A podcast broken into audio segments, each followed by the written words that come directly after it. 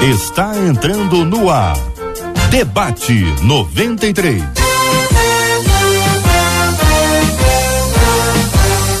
Realização 93 FM. Um oferecimento série The Chosen. A história de Jesus como nunca antes contada. Baixe o aplicativo e assista agora. Os Escolhidos.tv.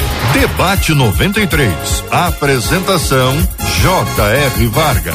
Hoje não, hoje é comigo. Mais uma vez vocês vão ter que me aturar, tá, gente? Me desculpa, vocês vão ter que me aturar mais um dia hoje aqui no nosso Debate 93. Hoje, sexta-feira, 22 de abril, ano inter, aliás, Dia Internacional de Marcela Bastos, dia 22 de abril, ano 2022. É mais um dia que Deus nos deu, que Deus deu a Marcela Bastos e a nós o privilégio de tê-la conosco aqui na nossa programação da 93 FM. Estamos começando mais uma super edição do nosso Debate 93 e esperamos com a graça de Deus que seja bênção para você, como bênção é para nós. Mas como você sabe, eu nunca tô sozinho, porque eu tô sempre acompanhado dela, a Bela quase que uma uma escultura.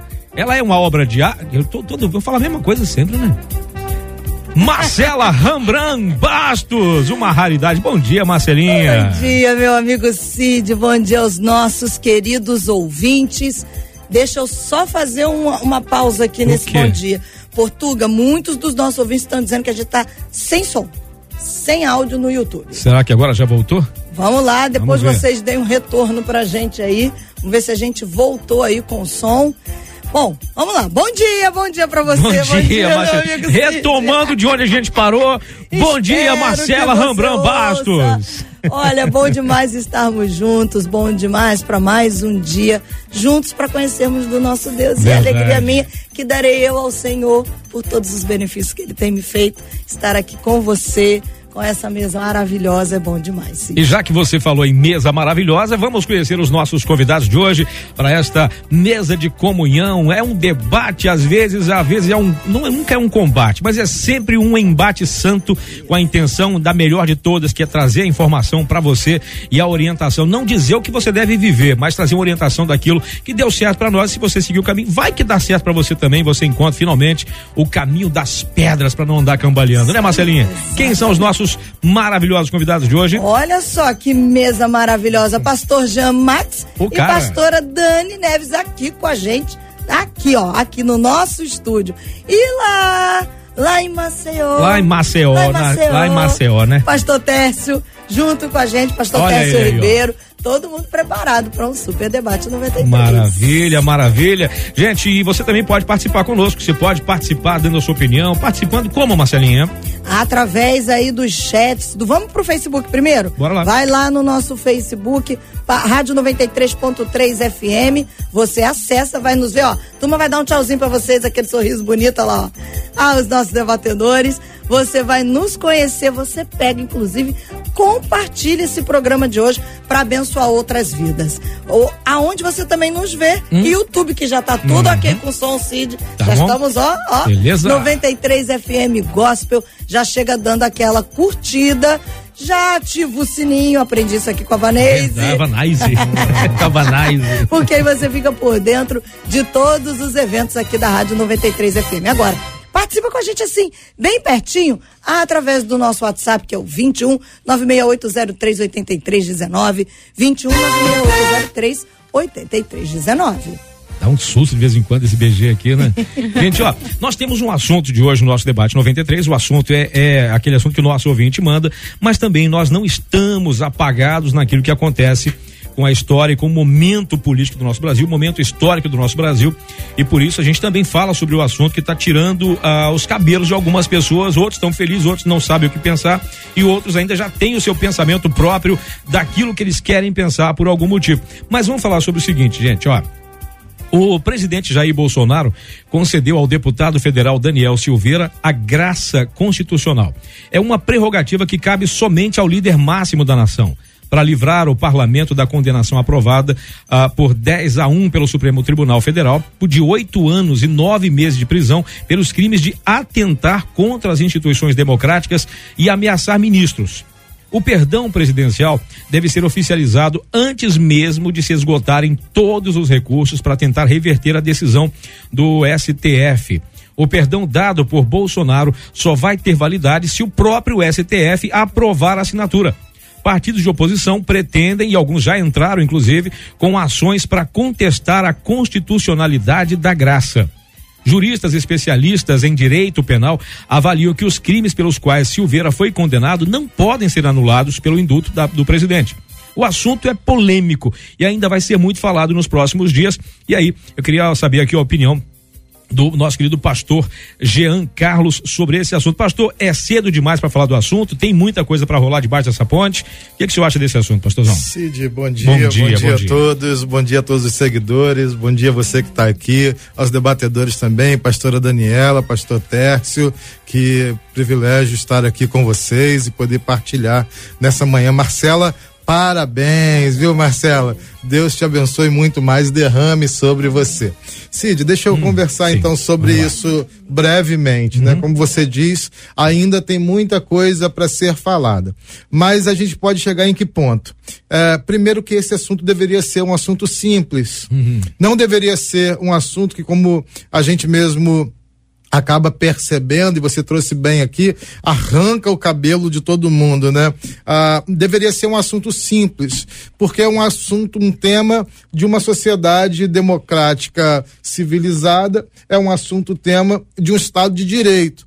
Numa sociedade democrática, civilizada, no Estado de Direito, existem normas, códigos, legislações que operam e que ordenam e que fazem tramitar qualquer tema, desde aqueles que a gente acha mais simples até os mais complexos, ah, de uma forma operacional. Então, ah, por que, que se torna complexo? Se torna complexo porque a gente hoje vive em tudo, em tudo, ah, em tudo uma polarização. O que, que é a polarização? Parece que em tudo que acontece no Brasil tem uma torcida do Vasco, uma torcida do Flamengo e as pessoas deixaram de dialogar para se enfrentar.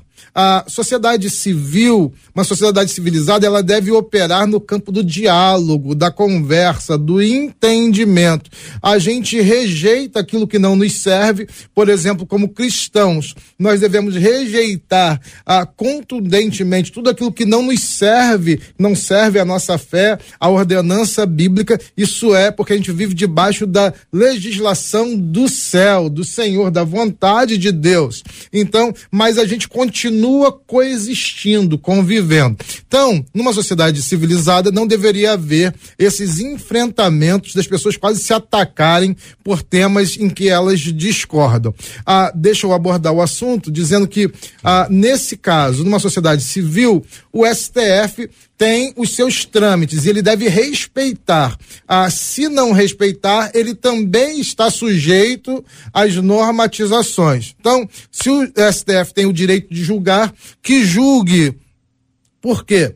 Porque qualquer cidadão brasileiro, qualquer um, qualquer cidadão brasileiro, isso deve ficar muito claro para nós. Qualquer cidadão brasileiro, seja ele ah, um cidadão comum, seja ele um trabalhador funcionário público de baixo escalão, ah, um servidor público, aquele que, que vai lá ajudar a gente com a manutenção da rua, tirando os lixos da nossa rua, seja ele um funcionário público de alto escalão, um deputado, um senador, um presidente da república, todo cidadão brasileiro está debaixo da legislação brasileira, não tem direito. Alguém que cometeu um crime numa sociedade civil, ele deve então ser penalizado pelo seu crime. Se houver um entendimento, e como a gente tem muita coisa para falar, eu quero falar aqui de um ponto distanciado. Se houver um crime ah, de um presidente, do ex-presidente, de quem quer que seja, ele deve ser penalizado. Uhum. E se houver um crime de um deputado, qualquer que seja, de direita, de centro ou de esquerda, ele deve ser penalizado. Isso é um ponto. A outra coisa, há um direito constitucional, há um direito constitucional que garante ao presidente o direito ao indulto Então, o presidente tem o direito, discorde, eu, eu discorde, ou eu concorde, na legislação brasileira, na Constituição brasileira, o presidente tem o direito ao indulto. E ele concedeu esse indulto. Até então, até aqui, ah, para nós que somos todos ah, leigos e cidadãos, e a gente está aqui vivendo essa rotina da, da sociedade civilizada, ele está exercendo um direito. Quem é que vai dizer se esse direito vale ou não? Todos os códigos civis, todos os códigos legais vão legitimar e se tiver ok, com concordância ou sem concordância de quem quer que seja, vai ser aplicada a, a lei na forma da lei. Se não tiver, ah, se não for justo, e a gente vai ver as cenas uhum. dos próximos capítulos, a gente vai ver esse direito sendo revogado. O que nós precisamos como igreja de Jesus nesse momento, e eu ah, conclamo, eu chamo a igreja, convoco todo servo de Jesus que esteja ouvindo agora ou que ouça posteriormente, que a gente ponha o joelho no chão e ore ao Senhor que todo principado, que toda potestade, que toda ordenação do mal que tenta fazer da nossa nação uma nação corrompida e injusta caia por terra em nome de Jesus. Amém. Esse é um papel da igreja. A gente precisa se posicionar ao lado da palavra e espiritualmente também, viu, Cid? Então, para hoje, essa é a minha palavra aqui, dizendo, gente, vamos continuar orando, vamos continuar observando, vamos abaixar os ânimos. Gente, acalma um pouco, acalma o coração, vamos ficar mais em paz paz, vamos cuidar mais das pessoas também em nome de Jesus. Amém.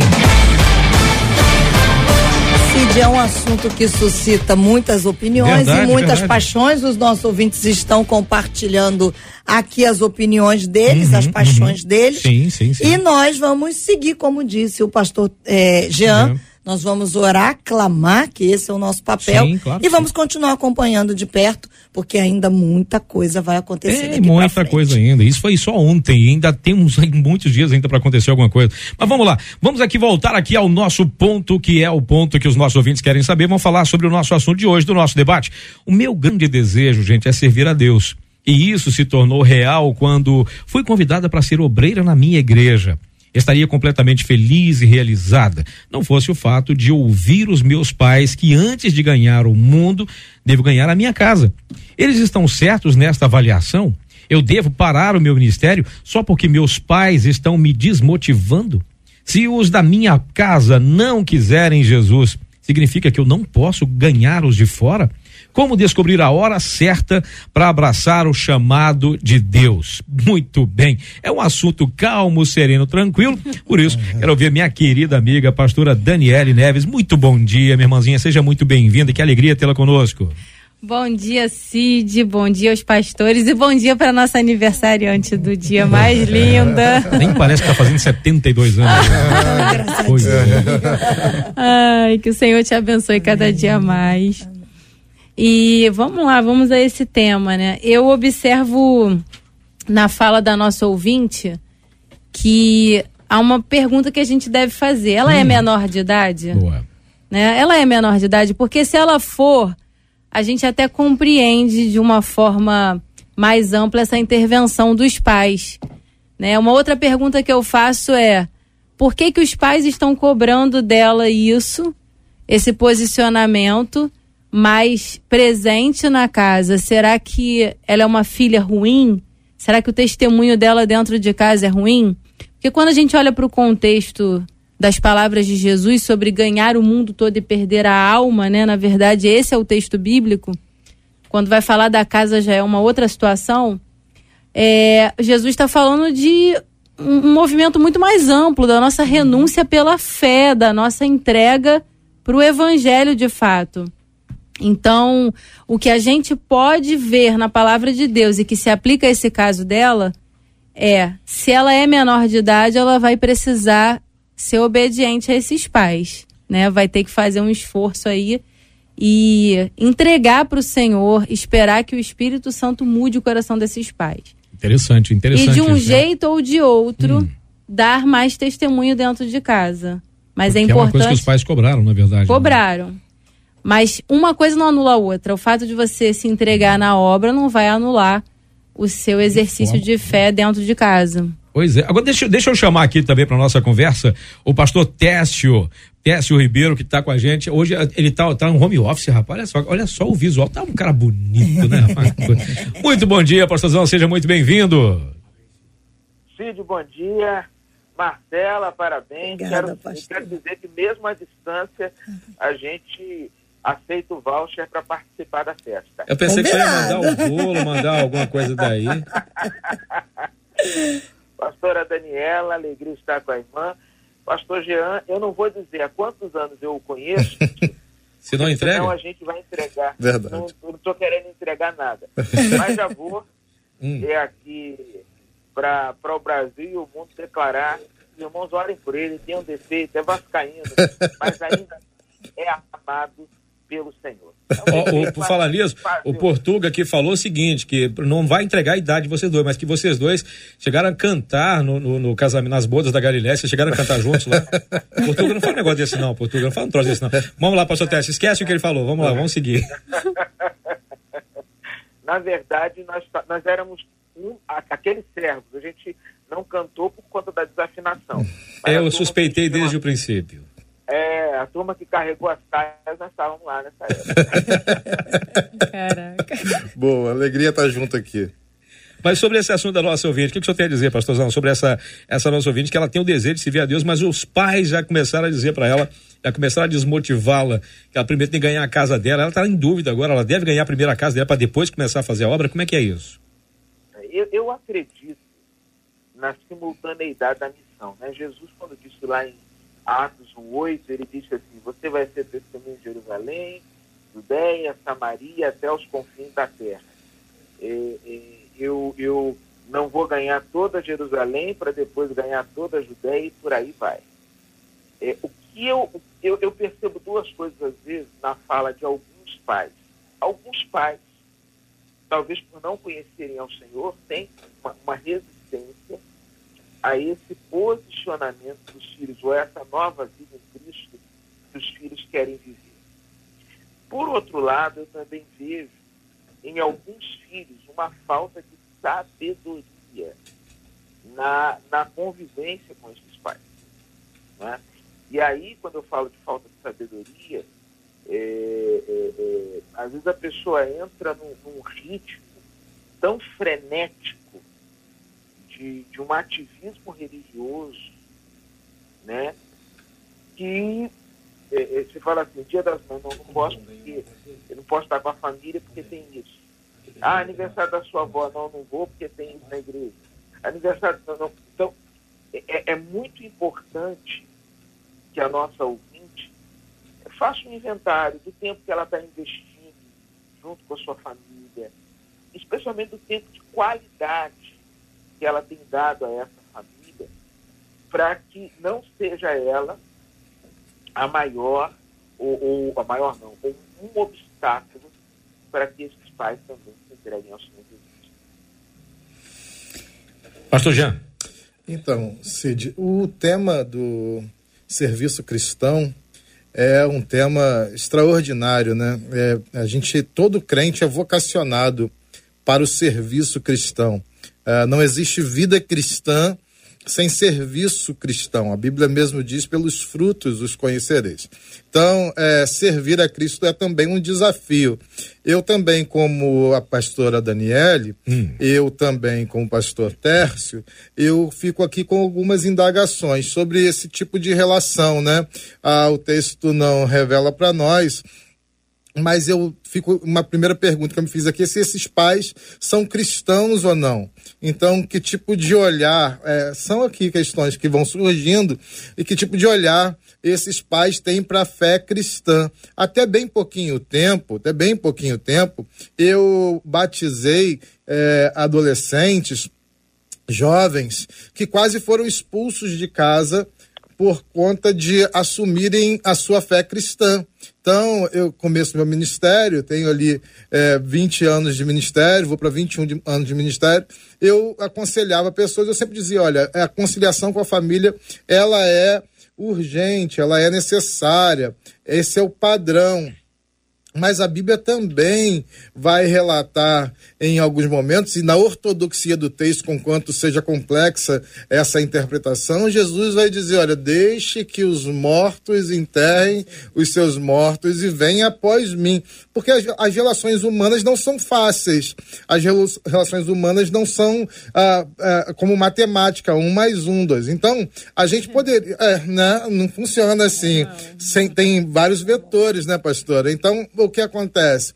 É, a, a, a, ela é chamada para servir na igreja. Esse questionamento é um questionamento legítimo. Então, é, é pensar nisso também, porque de repente ela está ali sincera, fazendo a obra do Senhor e tudo mais, ah, pregando a sua família, testemunhando, e ainda assim ela é alvo de perseguição. E perseguição, gente, não é coisa que vem de gente que está longe. Perseguição de gente que está longe não, tem, não traz problema para gente. O problema que traz para gente é perseguição de quem está perto. Então é possível também que ela seja uma serva do Senhor, cumprindo fielmente a palavra, obedecendo a Jesus, dando testemunho, sim. E de repente o problema está justamente também nesse, nesse olhar dos pais para a fé que essa essa irmã exerce, né? É, é, são possibilidades aqui, até aqui. Eu vou levantar aqui a, a tese, vamos dizer assim, né? A, a perspectiva de que os pais sejam cristãos, sem muita profundidade, porque eles mencionam o versículo, mas trocando as palavras originais do versículo. Uhum. Então parece que eles são assim meio que aqueles frequentadores, né? Uhum. E vamos, assim, trabalhar com a ideia de que a filha está uhum. tendo um testemunho duplo. Né? Parece que na igreja ela está dando um, um, feedback maravilhoso ao ponto de ser convidada para ser uma obreira. E em casa ela está deixando um déficit de alguma questão, talvez de afeto, de atenção ou até mesmo de ajuda na, nas tarefas da casa. Eu pensei em atrito com os próprios irmãos. Eu pensei numa coisa assim, o jeito que trata os pais, os irmãos. Eu pensei numa coisa assim, imaginei aqui. Mas é a imaginação é. de locutor. O locutor tem mania de imaginar Não, pode ser alguma coisa assim. De uhum. repente, dentro de casa ela é muito rude, uhum. muito impulsiva, né? Autoritária, grita com os pais. E aí eles estão dizendo, ó, não adianta você ganhar o mundo lá fora, você querer ser obreiro lá fora. E aqui, ó, você não tá dando atenção pra gente, você não zela por nós. Então eu imagino que o caminho seja por aí. E aí, nessa perspectiva eu concordo uhum. parcialmente com os pais no que diz respeito ao seguinte: não adianta você ir lá fazer a obra se dentro da sua casa você é um monstro, uma pessoa horrível que não dá um testemunho de Cristo. E aí é nesse ponto, Cid, que eu queria trazer para os nossos debatedores, dentro dessa conjectura que a pastora Dani trouxe, pastor Tércio, o pastor Jean e a própria pastora Dani, porque uma das nossas ouvintes já disse aqui, bom, é, foi Jesus que disse que se a gente não fosse capaz de deixar pai e mãe por amor a ele, a gente não era digno dele. Como é que fica a, é, essa visão? Por que, que Jesus disse isso? É, dentro desse contexto, na perspectiva de que a ouvinte está dizendo, porque essa mesma ouvinte disse assim: sempre vai ter alguém querendo jogar areia no nosso poço. É normal. Ou seja, né? É, o quanto que Vou, vou, usar aqui a alma, os sentimentos gritam, o pastor disse aqui, né? Uhum. A, a, relacionamento não é matemática, é. pastor Tércio. Como é que faz para poder gerir todo esse contexto e ainda se depara com um texto bíblico que afirma isso? É, é, é interessante que ah, alguém já falou, e eu não lembro exatamente quem foi o autor dessa frase, que a Bíblia pode ser a mãe de todas as heresias se eu corto um texto e aplico somente esse texto, eu começo a ter problemas. Há uma tradução eu dessa frase que diz assim que texto sem pre... É é? texto sem contexto é pretexto para heresia. Pretexto para heresia. Eu penso que o mesmo Cristo que nos que, que falou aquele que não ama, que, que não negar pai e mãe, também condenou aqueles que abandonavam seus pais e diziam que o dinheiro que tinha era oferta ao Senhor. Então, eu, eu penso que nós precisamos ter qual é, é, é o, o princípio bíblico, a visão bíblica sobre relacionamento com os pais. Né? Do início ao fim, para que a gente possa ter aqui é, é, correta. Jamais a Bíblia é, é, ensinou a qualquer pessoa a ter um, um rompimento radical com o pai ou a mãe em nome da fé. Não é esse o entendimento. O entendimento é: o maior amor da minha vida precisa ser o Senhor. E a partir do maior amor da minha vida, eu consigo amar as pessoas que estão à minha volta. Ame ao Senhor tão profundamente que você vai conseguir se amar, amar os seus pais, amar o próximo e, talvez, no caso dessa jovem, ninguém esteja tão próximo a ela quanto seus pais, quanto seus irmãos. Ninguém precise tanto experimentar, experienciar esse amor quanto essas pessoas. Pastor Jean. Então, é isso mesmo. A Bíblia manda a gente honrar pai e mãe. Isso não é uma, não é uma situação negociável. Não existe a honra o seu pai quando ele estiver numa situação é, bem sucedida. Honre o seu pai se ele não for um alcoólatra. Honre o seu pai. Não existe esse, esse código. A Bíblia simplesmente diz uh, honre pai e mãe, pronto. E aí tem uma promessa que é resultado disso, né? Então o ensino bíblico manda a gente honrar pai e mãe. Eu entendo que ah, nessa situação aqui são questões que estão distintas, estão na complexidade do relacionamento. Eu insisto mais uma vez. Por quê? Porque o servir ao Senhor, servir a Jesus, é, não significa que você vai conseguir, como uh, foi dito aqui no início do debate, você vai conseguir que todas as pessoas à sua volta reconheçam Jesus e sirvam junto com você. Não, é, não, não, não existe isso. A nossa parte não é converter as pessoas. Porque quem faz isso é o Espírito em seu próprio tempo. A nossa parte é testemunhar em todo o tempo.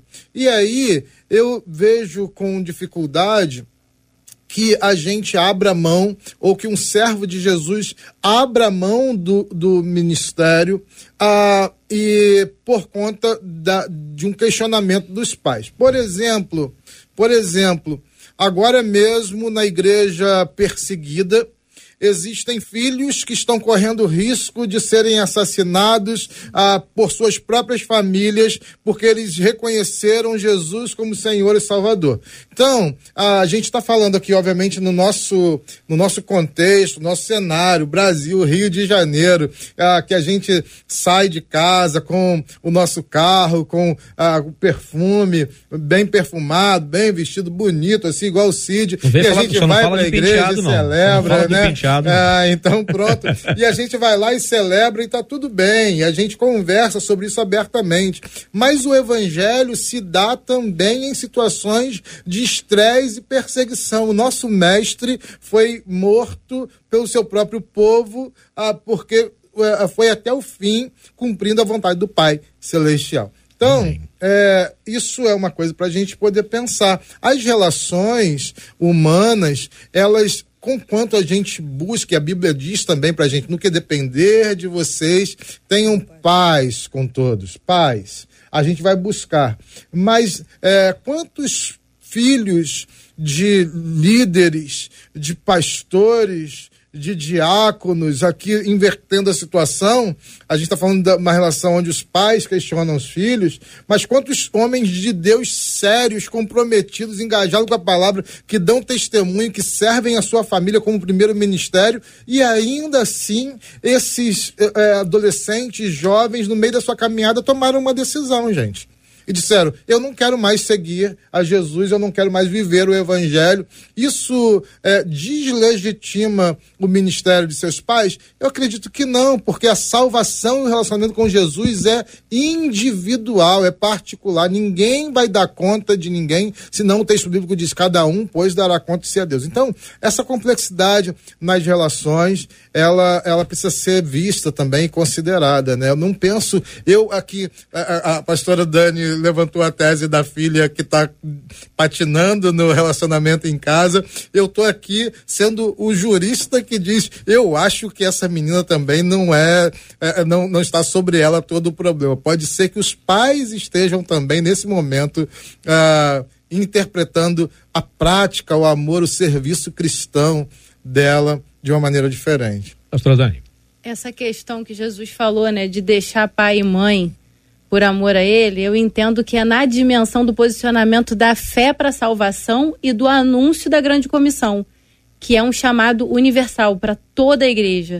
Agora, isso não anula o compromisso que os filhos devem ter de serem filhos bons, filhos que honram, filhos que amam.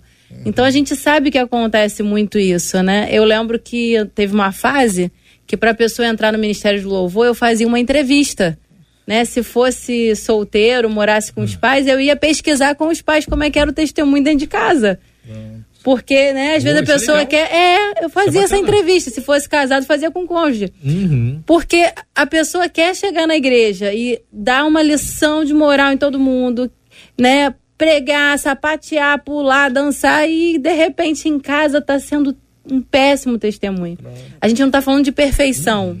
Os interrelacionamentos são desafiadores mas é o posicionamento de ser um bom filho, uma boa filha, né? No caso dos pais também serem bons pais, porque tem pai e mãe que é perseguidor, é perturbador. Então, é uma reflexão importante pra gente hoje. Boa, Marcelinha. E vamos entrando nas questões relacionais e familiares. Um dos nossos ouvintes aqui, pastor Tessa, diz assim: na minha casa eu não posso nem falar de Deus, diz ele. Eu não posso tocar absolutamente nenhum tema sobre Deus e ainda ouço que estou no caminho errado. Aí ele diz: Mas eu nunca vou parar, não, porque eu amo o meu Deus. Mas como é que age, pastor Técio, numa situação como essa, em que não se pode falar sobre Deus? Eu vou compartilhar um rápido testemunho. Eu trabalho com um pastor já há mais de 20 anos, pastor norte-americano, que no dia que ele se converteu, a mãe dele deu uma surra nele e o expulsou de casa, dizendo: Nunca fale do seu Deus para mim. E ele virou para mim e disse assim: Tércio, o que, que você faz quando você não pode falar para sua mãe do seu Deus? Ele disse: É muito simples. Você fala para o seu Deus da sua mãe. Então, esse é o caminho. Um outro rápido testemunho, se vocês me permitem, familiar. Pastor Jean conhece meu pai. Meu pai foi um dos primeiros da família a se converter. Morava com um tio. E o tio disse: Não fale do seu Cristo e da sua igreja para mim. Mais de 30 anos se passaram. Um domingo de manhã voltávamos da igreja, recebemos uma ligação. Meu pai foi à casa desse tio ele estava já nos seus últimos momentos de vida. Ele confessou Jesus como Senhor e Salvador. Minutos depois partiu. Meu pai nunca deixou de orar pelo tio dele e tenho certeza que vai encontrá-lo no céu. Então você não pode falar de Deus para sua mãe? Fala, fala, fala com Deus sobre ela. Esse é, o, esse é o melhor caminho. Você sabe que uma coisa que, que às vezes a gente fica pensando, eu, eu tenho mania de ficar imaginando coisas como todo uh, mineiro e locutor, então piorou, né? Tá uma anabolizado. Mas eu fico imaginando o seguinte: será que a intenção pode ser, estou dizendo só, só no campo da imaginação, será que o que esses pais estão fazendo de chamar a atenção para esse pequeno detalhe, colocar uma dificuldade, não seria uma possibilidade de desafiar se a convicção está certa? Porque uma das coisas mais interessantes que a gente tem e, e, a gente imagina que pessoas que querem ter sucesso, primeiro elas passam por um desafio. Ontem nós falamos muito sobre Davi aqui no nosso debate de ontem, que foi maravilhoso, assim como hoje também o é, ah, sobre Davi ter sido ungido rei ainda jovem, muito jovem. Mas não foi direto para o palácio. E quando foi, foi para servir o rei que ainda estava no posto. Esse homem teve que viver no meio dos filisteus por um bom tempo. Passou por desafios que, imagino eu, fizeram questionar a sua, a sua, o seu chamado, por assim dizer. Será que eu devo mesmo? Porque é tanta dificuldade. Aí falamos também de José, que ao invés de ser levado ao posto logo de cara, o cara primeiro teve que passar pela cadeia, com risco de nunca mais ver o raio do sol na vida dele, nunca mais ver o sol na vida dele, porque ele havia supostamente sido condenado por supostamente tentado é, estuprar a sua patroa. Quer dizer, essas pessoas que acabam passando por tanta resistência na vida têm o seu sonho questionado. Será que seria esse o caso dessa nossa jovem, imagino eu, uma jovem É, é, será que está sendo testada na sua convicção? É tanta dificuldade, será que eu devo desistir ou será que isso seria um, um, um vento contrário para fazer com que eu me sagre um verdadeiro comandante, um verdadeiro capitão numa tempestade? Pode ser isso? Pode estar tá acontecendo? Será que isso é um teste de resistência? Pode ser. Pode ser um teste, sim, com certeza. Acho que todas as circunstâncias que se colocam de forma uhum. adversa é, acabam sendo uma aprovação para nossa fé, uhum. né? Vai instigar qual vai ser meu posicionamento. Mas eu penso que independente uhum. disso, por ela ser filha e pelo jeito estar na casa dos pais, isso vai exigir que ela tenha uma sabedoria nessa administração desse testemunho realmente. Estratégias. Estratégias de Deus, isso aí. Pronto. É, é, que é um ponto que eu traria agora também, né? Mas antes, é, só trazendo uma repercussão a respeito do que o Cid disse, hum. é, por exemplo, Davi, não, não, o pai de Davi não levou fé nele de, de bate-pronto, né? Davi não foi indicado pelo pai. Foi. Então, cadê? Cadê o outro? Ele, né? Então, estava lá em último. José é, foi completamente é, excluído por seus irmãos. Então, a gente está falando de dois homens de Deus, são ícones no texto bíblico e na história bíblica e na tradição da fé cristã é, que não foram legitimados por sua família a uhum. princípio. Então, uhum. foram deslegitimados por sua família. Para a gente ver como que a Bíblia mesmo sinaliza para a gente a respeito de tudo isso, né? Mas a pastora também trouxe um, uma outra contra, contrapartida aqui, que é o seguinte: essa, essa irmã, pelo visto, ela mora na casa dos seus pais. Eu não imagino, eu não sei como funciona na maioria das igrejas por aí, mas eu não imagino que uma adolescente de 13 anos está sendo levantada como obreira com o ministério. Não sei. Ela pode fazer parte de um time, pode fazer parte de um time, mas me parece ela está numa posição de influência. Isso é para é, qualquer líder cristão vai, vai encontrar numa pessoa assim maturidade, que é uma coisa que a gente tem que pensar é o seguinte: o que, que ela está fazendo ainda dentro da casa dos pais, né? ah, por que, que ela ainda está sujeita à orientação dos pais? Ah, no sentido de, do Verdade. trâmite da vida, né? É, por que, que porque que, enquanto adulta, pessoa que já serve a Jesus, que já tem uma posição na igreja, ah, isso é uma coisa que a gente precisa é, mesmo trazer luz, porque às vezes as pessoas ficam buscando posições de títulos, cargos e funções e na vida estão completamente estagnadas. As pessoas não se preparam, não trabalham, não estudam, não, tem, não buscam uma formação, uma colocação social que, que dê para elas também independência independência na vida, autonomia na vida, para viver como um adulto que diz: essa é a minha convicção, ah, assim como, como eu, Pastor Tess falou da idade aí, e eu sei que com 19 anos de idade, por aí, uh, nessa faixa, ele saiu de casa para ir estudar no seminário e dali seguiu a vida. Uh, lá pelos 19 também eu segui minha vida, e eu não me lembro nesses últimos, eu tenho 45 aqui, já confessei minha idade, pronto. Ah, Pastor tá Tess deve ter uns. Pastor Tess deve ter uns 58 por aí. Raiva, uns 62. Tudo mais ah, novo do que eu, que raiva que deu agora. Então, assim. 37, 17. Faz tempo, né?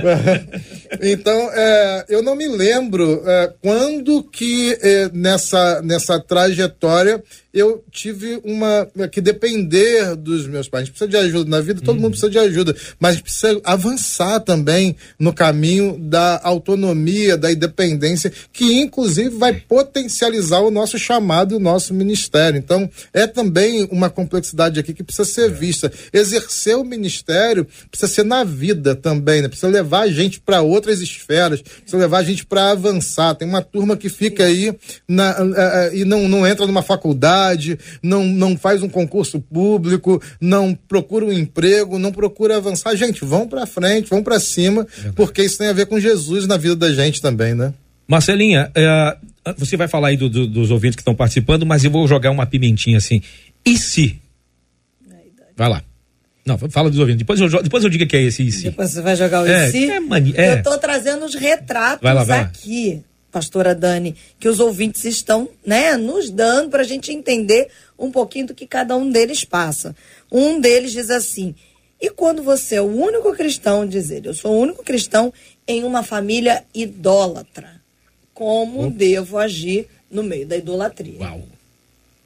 Se posicionar dentro da sua fé, mas não agredir as pessoas que têm a prática da idolatria, porque o que já foi dito isso aqui hoje. O que precisa ficar claro é que quem convence as pessoas do pecado é o Espírito Santo. Nós temos o papel de anunciar, pregar e testemunhar com a nossa vida.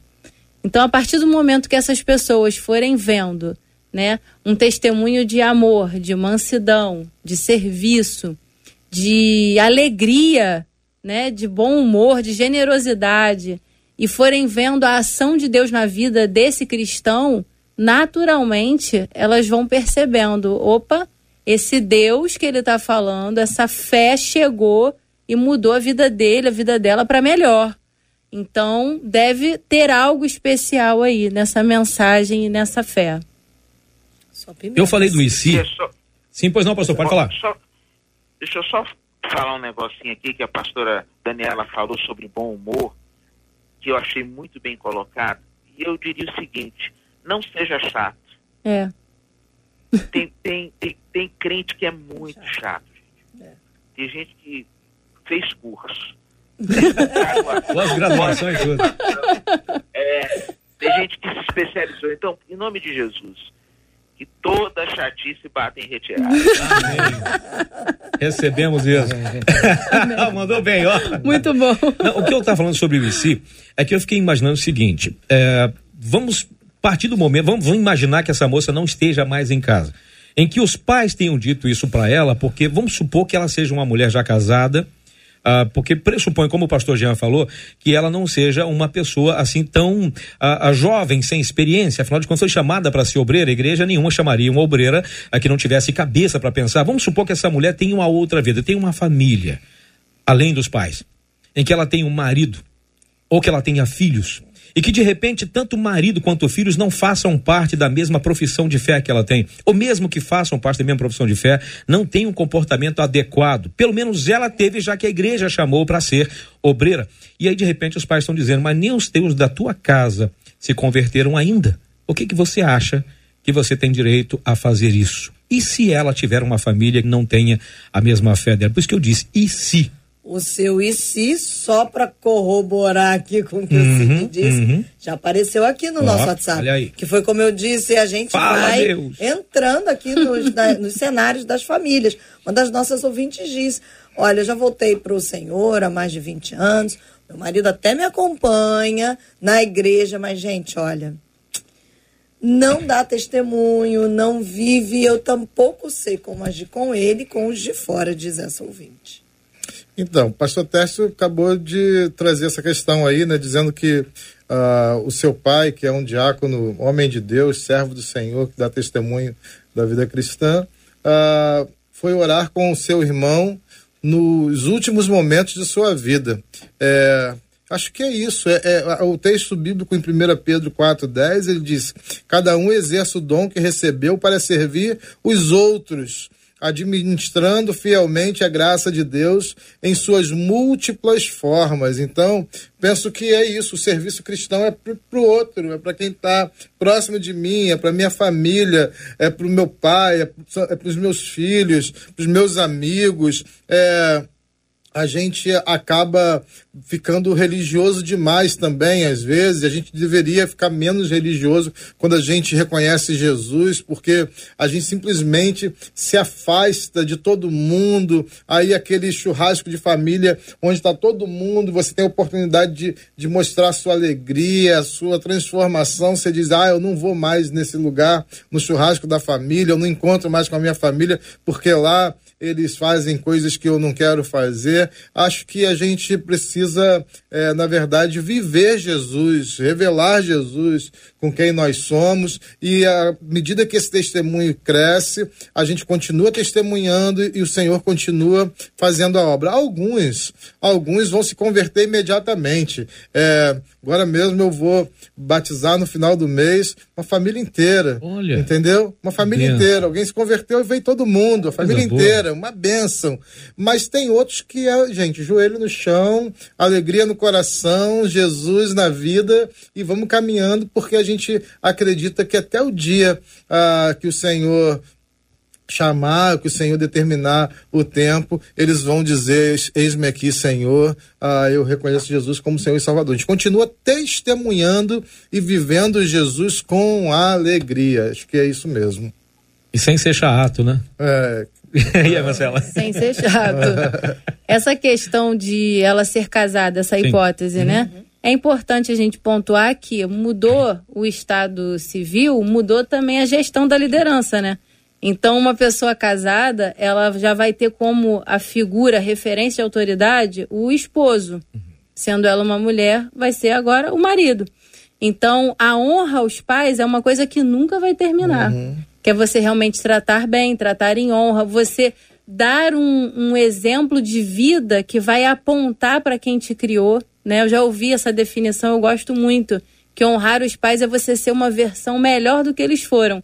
E aí, quando olham para você e perguntam quem é seu pai, quem é sua mãe, uhum. e ali você está honrando seus pais. Então, é uma definição muito interessante. Honrar os pais é, uma, é um exercício que nunca vai deixar de existir, mas liderança, prestação de submissão, prestação de contas, quando alguém se casa, passa a ser o marido. Então, nesse caso, ela deveria respeitosamente posicionar os pais e e checar qual seria o posicionamento do esposo dela. Sim, sim, mas a opinião dos pais pesou para ela. Tanto é que ela ficou na dúvida é. quanto a essa ao, ao, ministério dela. A opinião dos pais, é, ela pode e a gente sabe que em alguns casos sim, mas a opinião dos pais deve é, ditar no caso o que ela deveria já ter como como uma coisa já pronta na cabeça dela. Ela está querendo servir a Deus, o desejo dela é esse, a igreja chamou e ela está enfrentando essa dificuldade porque os pais disseram que ela não estaria apta para isso. Esse tipo de situação pode tirar dela a, a, o tempo de Deus na vida dela? E às vezes a gente atrasa as coisas que são de Deus por causa dessa de ouvir demais a opinião dos outros, ouvir a opinião dos outros, mesmo que seja dos é. pais. Deve ser o ponto determinante para matar o ministério? Você provocou aí uma coisa que, que eu, eu, eu vim para poder dizer e tinha desses. perdido aqui. Obrigado, Cid. Eu Por sou quê? Porque é o seguinte: o chamado de um servo de Jesus hum. é, é de Deus. É Deus quem chama conquanto a gente sirva na igreja local, a gente sirva a família, como nós tratamos aqui uh, extensivamente, a gente sirva aos outros e tudo mais, mas quem chama e vocaciona um obreiro é Deus. Uhum. Então é Deus quem diz que você está apto ou que você não está apto. O testemunho é importante, a comunidade legitimando é importante, mas nem sempre você vai estar em situações que são situações favoráveis. Ah, você é chamado e, e é, inevitavelmente você vai estar debaixo de uma situação adversa, seja socialmente, seja institucionalmente, mas a, o que precisa é, garantir que você acorde todo dia para fazer a obra do serviço cristão é aquele chamado que o Espírito Santo de Deus deu para você. Você um dia foi tocado pelo Espírito, você teve uma experiência de chamado, uma experiência de conversão. Isso aí é que te fortalece, isso te alimenta, isso mantém a chama ardendo, acesa no seu coração, ainda nos dias quando você estiver debaixo de questionamento. Porque, invariavelmente, alguém vai dizer: Eu não acredito que você, ou, não acredito que você é, é, seja chamado. Bom, quem chama o servo de Jesus não é a instituição. Ah, Paulo mesmo diz isso, né? Acaso, pois, estou eu aqui para agradar a homens ou a Deus, né? Então, a, a a gente ouve, a gente considera, a gente reconhece, a gente tem coração ensinável para baixar e para poder dar um passo atrás se a gente está fazendo algo errado, para corrigir os nossos, dos nossos maus hábitos, dos nossos equívocos, mas o chamado do cristão não pertence a, não pertence a homem nenhum. O chamado do cristão pertence ao Espírito Santo de Deus. É ele que dá, é ele que tira e é assim que a vida segue, né? Pastor Tércio. Eu, eu penso, eu concordo com, com, o pastor, pastor Jean. E deixa eu dar um exemplo, deixa eu falar aqui sobre mim. Quando eu, eu me senti chamado para o Ministério Pastoral no ano de 93, né? É, eu cheguei em casa, fui conversar com os meus pais. Meus pais, eles amam ao Senhor. Meus pais, eles servem ao Senhor. Mas o meu pai, à época, achou que eu tivesse meio perturbado da cabeça. Um médico da família, ele me encaminhou, ligou para esse médico e falou assim, eu acho que esse menino está doido. Ele fez uma viagem para Brasília e voltou dizendo que vai ser pastor. E, e não foi fácil, não. Não foi fácil, não, nem para ele, nem para minha mãe. Pessoas que amam ao Senhor. Mas, como diz pastor Jean, o chamado parte e vem do Senhor. E se eu tenho a convicção que eu fui chamado e separado pelo Senhor, eu tenho que pedir a Deus discernimento para entender e as armas para eu combater essa, é, esse obstáculo que está diante de mim. Né? E hoje, é, já passados aí 93 até quase 30 anos, né? É, eu, eu posso ver neles a alegria de, de, de, de contemplar o que Deus tem permitido a, a acontecer através do meu ministério. Então, é, é, eu entendo que esta convicção, você precisa saber quem te chamou, quem te separou. E, e isso vai lhe ajudar a enfrentar as lutas. E como o pastor Jean disse, oposição de gente que está longe não faz diferença. Davi, quando foi enfrentar Golias, o prime ele primeiro a desacreditá-lo foi seu irmão. Depois o rei, depois o próprio gigante. Então não tem molezinha para ninguém. Boa. Gente, faltam quatro minutos para terminar o debate. Infelizmente, a gente começa o debate em dois minutos e já passaram quase uma hora já aqui. Surpreendente. Né? É verdade, é verdade. Marcelinha, diga lá. De maneira surpreendente, surpreendente como disse o Cid, o uhum. horário já foi, mas eu queria que vocês deixassem uma palavra para os nossos ouvintes, porque vários deles dizendo assim: tá estressante ficar em casa, tá Eita. cansativa a relação. Outra aqui dizendo: há muitos conflitos muitas lacunas, tudo isso em torno do nome do Senhor. Eu queria que vocês deixassem uma última palavra para esses ouvintes, são vários, alguns deles dizendo que de fato está estressante por causa da fé. Eu quero deixar a seguinte palavra: se concentre em gerar memórias positivas com a sua família. Memórias de afeto, é, em coisas simples, um, um passeio na praça, um sorvete com risada, um filme com pipoca. São estratégias simples que não custam caro, mas que vai fazer com que vocês tenham conexão de amor. E aí, nessa conexão de amor entre família, entre pessoas, a fé vai transbordar de forma natural. Quando você viver a sua fé, quando você falar da sua fé, vai ser natural a influência. Então vá na contramão. Não tenta colocar, impor. Ah, tá implicando porque eu tô escutando louvor aqui alto. Bota um fone. Não tenta uhum. bater de frente, vai Boa. pro joelho, Boa. vai guerrear no secreto. Legal. Né? Tá, vou pro monte para buscar a Deus a salvação da minha família. Não precisa falar que vai pro monte, fala que você vai dar uma volta com os Só amigos, os amigos do monte, né? Sextou, tô aonde? Orando monte, na tô, vigília. Tô com um monte, um monte de amigos. Isso aí. Então, é, tenha estratégias, não bate de frente porque o homem natural não entende das coisas espirituais, boa, boa. mas gere memórias de qualidade. Boa. Amém. Uh, já é para despedir, Marcelo? Ainda, vou Ainda dar não? última tá palavra então, para okay. esses ouvintes. Só dizer para vocês que é, eu quero repercutir o que a pastora falou.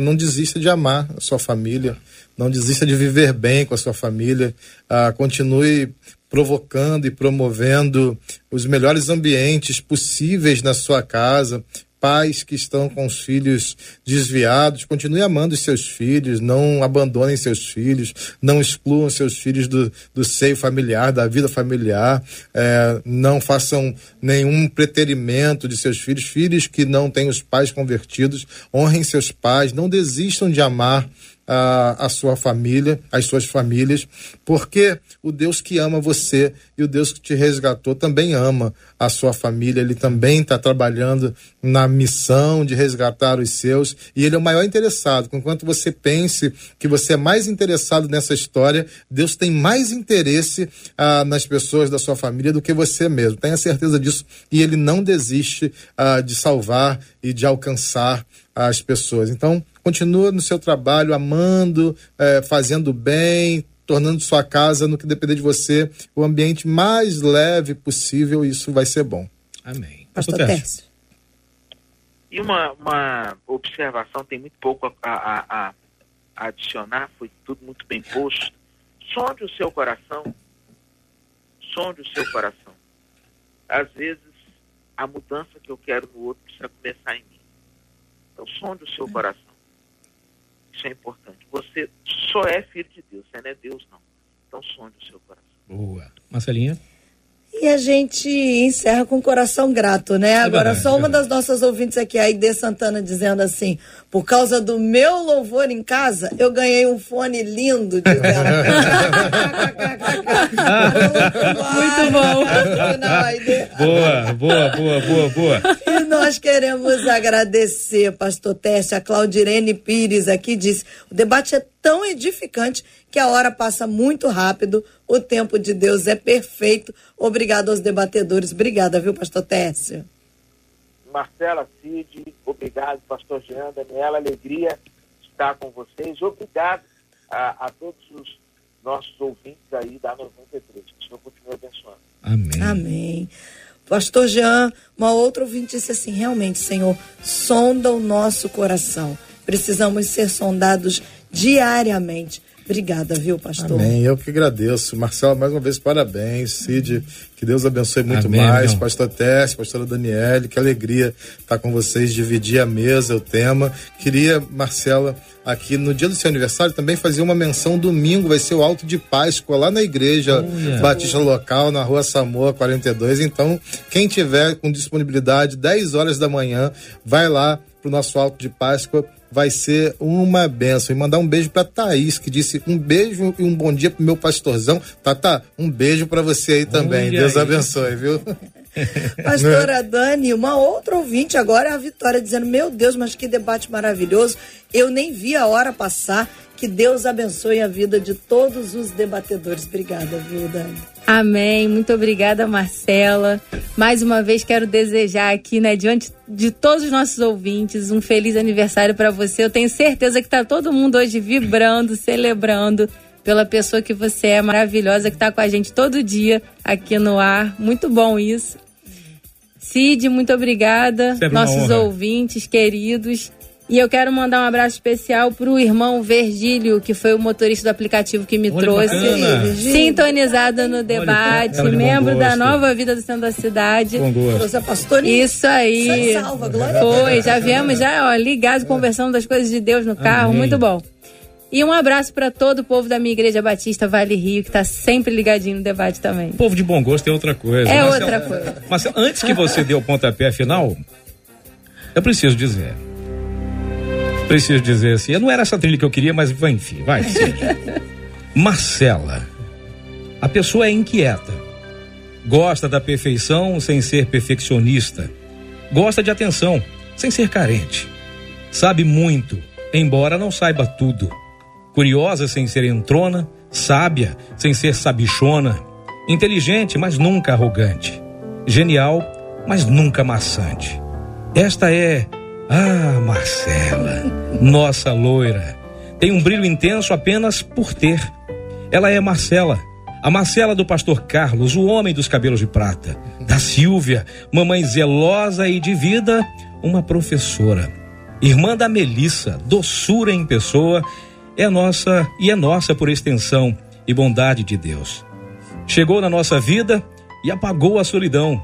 Solidão que experimentaria no momento em sua existência que quase nos foi tirada. Mas não foi bem uma solidão, foi mais um, como eu poderia dizer, um particulino tete a tete com o Papai do céu.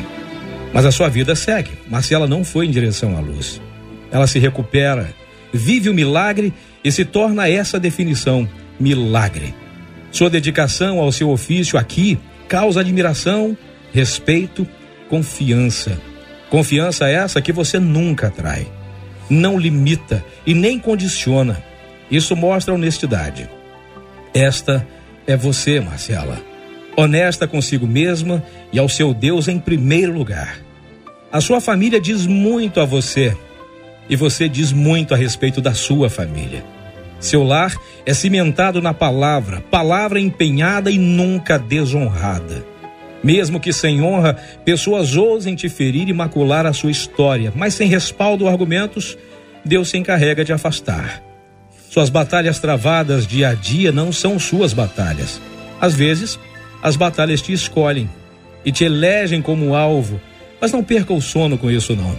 Como em 2 Crônicas 20, 17, mesmo que exércitos venham contra você de lugares onde você jamais esperaria, o seu louvor e seu clamor são a sua tocha que sinaliza aos céus que você sabe em quem confia. Feliz aniversário, Loura. Feliz tudo para tua vida. Feliz idade nova. Feliz demais em sermos todos seus irmãos, amigos, intercessores e aprendizes. Pregadora da palavra, mulher de honra como será sempre bem-aventurado aquele que Deus está forjando para caminhar ao teu lado. Preciosa pessoa guardada no coração de Deus, que para te merecer será preciso mergulhar em Deus.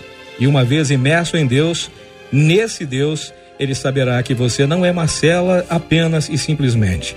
Você é Marcela, aquela que busca ser a plenitude do que Deus pode fazer de alguém que se dispõe a ser o que Deus quiser fazer de você.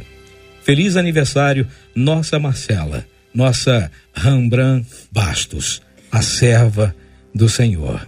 Que Deus te abençoe, Marcelinha. Feliz aniversário. Que dizer diante disso tudo, né? De um poeta, o Cid é um amigo querido, é um irmão que Deus me deu. Ele, a Cláudia, toda a sua casa. Te amamos. Eu costumo dizer que Aqui na rádio eu tenho uma extensão da minha família, né? É muito bom a gente poder ter amigos, irmãos, todos os dias aqui a gente luta junto, a gente sorri junto, a gente chora junto.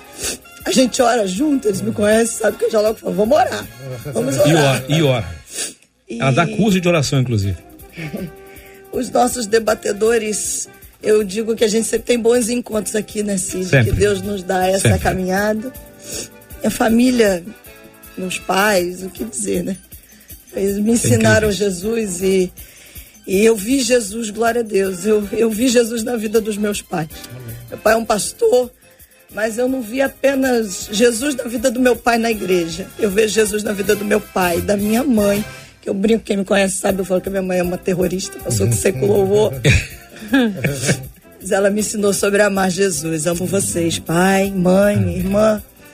Tenho irmãs que Deus me deu. Uma delas está aqui, né? A Alessandra. E Deus é maravilhoso. Eu amo a minha igreja. Eu quero falar aqui em especial para os nossos ouvintes tantas mensagens de amor, Cid. Imagino. Tantas mensagens de carinho. Muitos deles dizendo assim: Marcelo, eu não te conheço, mas é como se Deus nos desse uma ligação. E é, nosso Deus é desses mesmo, né? Ele é capaz de nos trazer para perto, mesmo distante. É um exemplo aqui o pastor Tércio, tantos dos nossos debatedores à distância, que a gente tem uma troca que parece que está pertinho. E dos nossos ouvintes, como é bom poder ouvir deles. Orei por você hoje, você, né? Tá aí curado. Como é bom ouvir para onde eu vou. Tenho orado pelo seu pai. É, os nossos ouvintes são sensacionais. Eu amo vocês, não tenho medo de dizer, amo vocês porque realmente há um, um fortalecimento, há uma troca. E eu louvo a Deus por estar aqui, louvo a Deus pela vida da Andréia Maia, que é mais que uma chefe, é uma amiga, Cristina, Marina, a Dona Invelise, me lembro sempre com muito carinho do nosso senador, Saudade. que saudade. me permitiu estar aqui, confiou. E eu louvo a Deus por poder estar aqui. E eu encerraria dizendo que eu sempre digo que a vida nos traz algumas, alguns títulos, né? Filha, amiga, irmã, profissional, é, tantos títulos. Mas há uma coisa que eu gostaria de ser lembrada no dia em que eu não mais estiver aqui. Sabe quando? Sim, vamos botar na lápide. O que, que vão botar na lápide da Marcela? O meu desejo, do fundo do meu coração, é que na minha lápide esteja escrito lá: Marcela, amiga de Deus. Amém. Se há uma maneira que eu gostaria de ser lembrada, é Marcela foi uma amiga de Deus. Esse é o meu desejo para minha vida todos os dias. Eu amo o Senhor com todas as minhas forças. E o desejo da minha vida é refletir quem Ele é, com tudo que eu tenho, com tudo que eu sou. Que olhem para mim e digam assim: existe um Deus e eu quero o Deus daquela menina, porque ela é amiga de Deus. Amém. Esse é o meu desejo, Cid e que ele conceda o desejo do seu coração.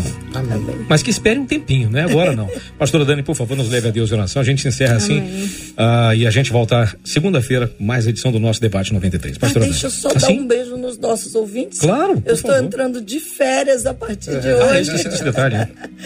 em maio, tá logo aí, em maio eu estarei de volta uma alegria poder descansar um pouquinho também. Sim. Faz aniversário e vai de férias. Senhor, nós queremos te louvar nessa tarde porque mais uma vez estamos vendo a tua boa mão conduzindo as nossas vidas nesse debate, abençoando a cada ouvinte. E hoje temos um motivo muito especial para te agradecer, que é mais um ano de vida do nosso milagre ambulante, que é a Marcela.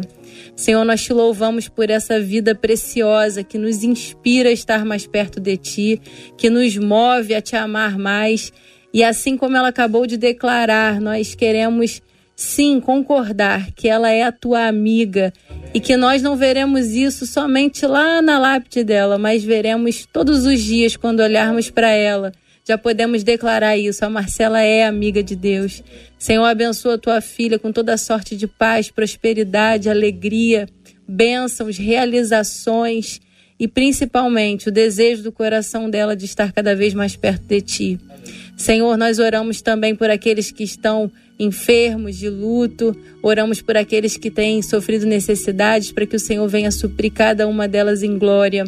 Que hoje seja um dia vitorioso para todos nós e que a tua bênção seja sobre o Rio de Janeiro, o Brasil e as nações da terra. Em nome de Jesus. Amém. Graças a Deus. Que Deus te abençoe. Você acabou de ouvir Debate 93. Realização 93 FM. Um oferecimento série The Chosen. A história de Jesus como nunca antes contada. Baixe o aplicativo e assista agora. Os Escolhidos.tv.